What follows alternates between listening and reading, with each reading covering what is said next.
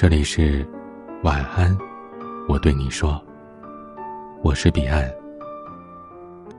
同事小西周末去相亲了，今天一来，我们都追着他问结果如何。结果小西一脸愤怒的说：“那男的再好，有那样的亲人，倒贴我都不要。”原来是相亲的时候在饭桌上，这相亲男的二伯。先是满口的夸赞自己的侄儿老实、顾家、有能力，并且直盯着小西说：“这样的好男人，如果错过了，那就是你没福气啦。”再接着，这二伯大手一挥，说自己名下有多少公司、店面、股份，侄儿想买房买车都不需要经过他的父母，说自己全替他包了。然后瞥着小西的父母说：“这样的家庭，以你们的条件，怕是很难找吧。”这些小西都忍了，最让他愤怒的是敬酒的环节。小西爸爸不久之前才做了手术，医生叮嘱他尽量别喝酒。因为女儿相亲，今天呢，爸爸已经是破例喝了不少了。可没想到，这男生的二伯一直在劝酒，嘴里还说不喝不给面子。男方的父母也跟着起哄，说什么能让张总敬杯酒不容易呢。自己父母的脸色越来越难看，而相亲男却在旁边笑呵呵的看着。小西只觉得火冒三丈，恨不得拉着父母转身就走。全程都在炫耀自家的财产多么丰厚，我要是嫁过去就有多少多少的好处利益。是我们家穷到要卖女儿了，还是你的侄儿差到只剩下靠钱砸了？小西愤愤不平的说。我们一堆同事听的也是面面相觑的，这相亲男的二伯，怕是来砸场子的吧？小西又不求他什么，摆出一副高高在上的姿态干什么呀？《简爱》里的女主人公曾经愤然的表白：“你以为我贫穷，相貌平平就没有感情吗？我们的精神是平等的，就如同你我走过坟墓，平等的站在上帝面前。”事实上，相亲最重要的一点就是平等相待。不论你们各自的实力如何，当你们在一张桌上相对而坐，此时你们是彼此平等的。如果相亲的一方仗着自身条件好，就各种鄙视、瞧不起、不尊重对方，那我只能摊摊手，难怪你找不到对象了。前段时间，网上爆出了各种极品相亲的帖子。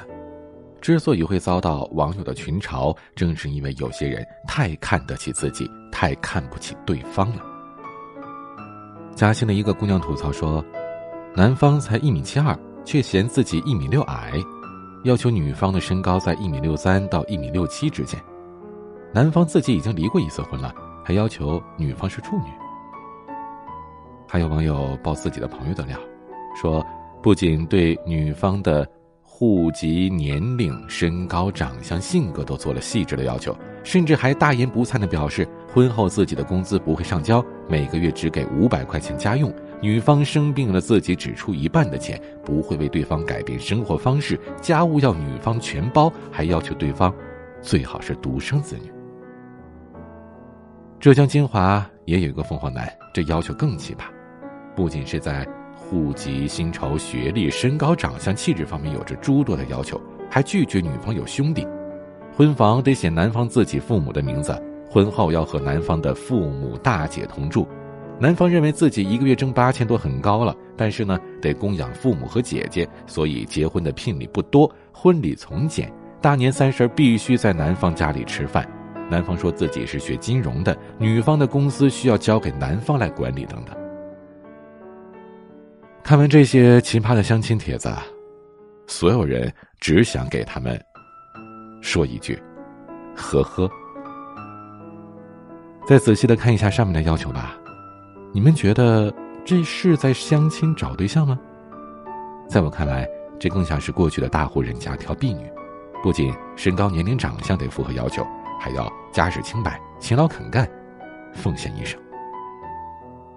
像这样相亲的人呐。其实我们生活当中还有很多，有些呢自认为条件不错，就摆出一副大爷的派头，而有些条件还不如对方呢，却不知道哪里来的底气，挑三拣四的。其实他们都有一个共同点，就是高看了自己，而低看了对方，仿佛自己是天上的神仙，纡尊降贵的来到凡间和他进行相亲，你还不赶紧跪下来磕头谢恩？但凡在相亲当中摆出了这样姿态的人，没被对方一杯水泼在脸上，我都替你感到庆幸了。现如今，相亲已经变成了社会的常态，我身边也有好几个靠相亲找到人生伴侣的，而其中呢，过得最幸福的就是表姐小云。表姐二十八岁那年辞职回了老家，一方面呢是以前工作太拼了，想回家好好休养一下。另一方面是想圆了曾经的写作梦。结果呢，表姐的七大姑八大姨是闻风而动，个个都来给她介绍男朋友。表姐烦不胜烦，放出话来说自己一年都不打算工作，就在家里待着。这下子相亲的人呼啦啦的就退走了一大片，不少的亲戚也开始流出了轻视之意，觉得你一个小姑娘一年不工作还有什么出息？不是有毛病吧？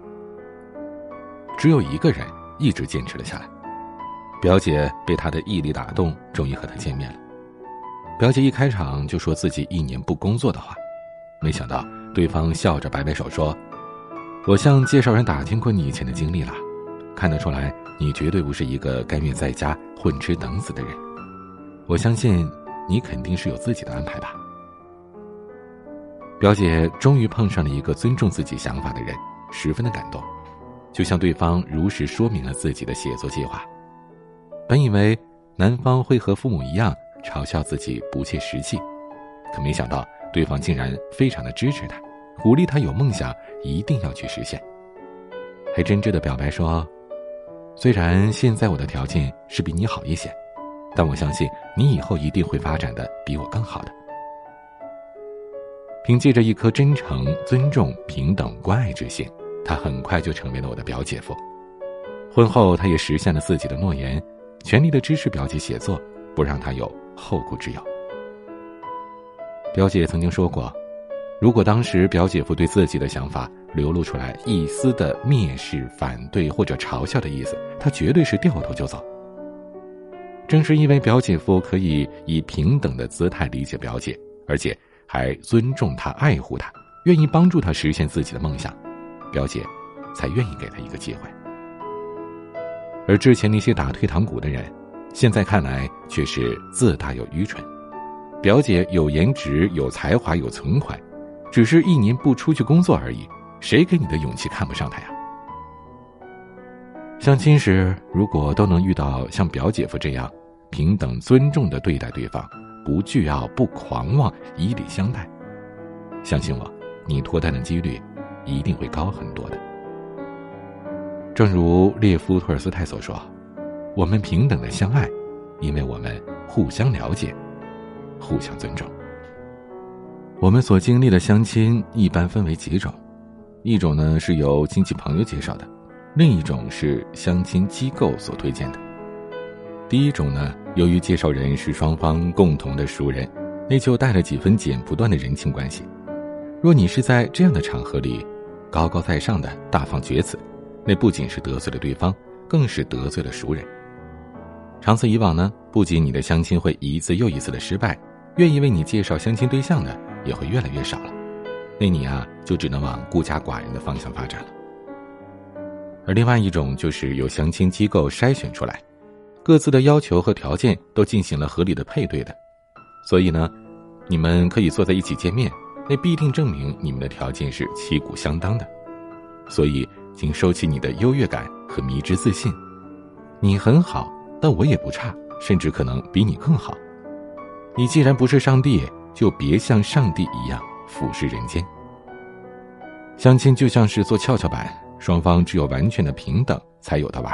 如果一方自觉高人一等，翘得越高，当对方不再奉陪的时候，也就摔得越狠。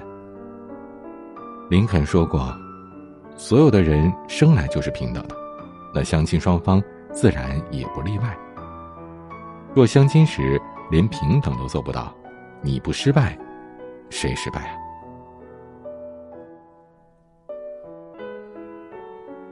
我是彼岸，晚安。你要远走，我牵住你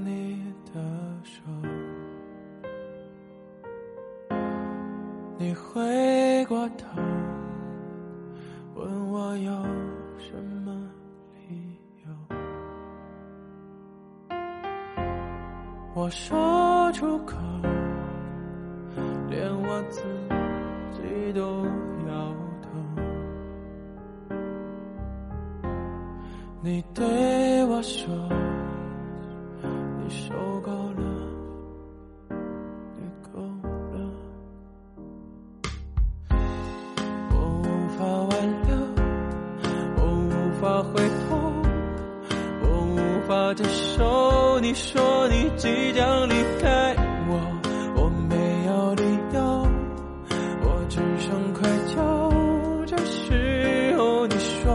你说你还是爱我，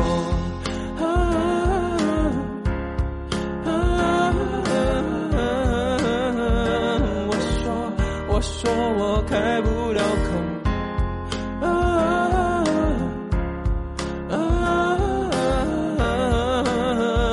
你说你说你一直爱我。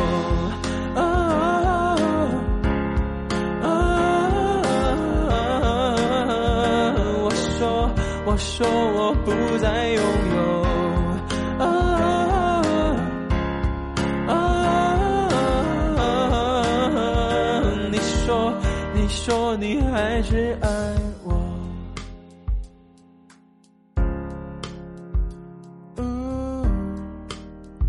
你说你说你还是爱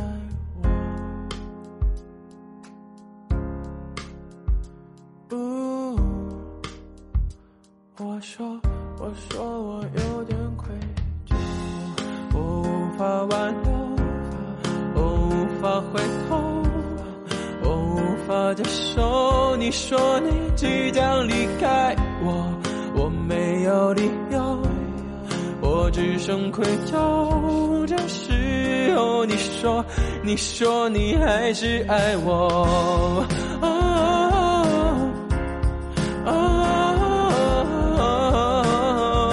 我说我说我开不了口，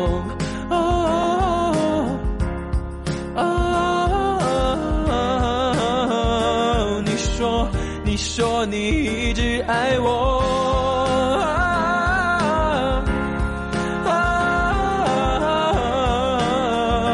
我说我说我不再拥有。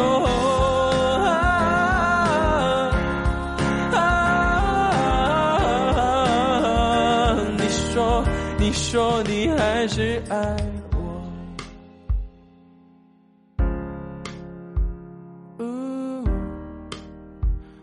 你说你说你还是爱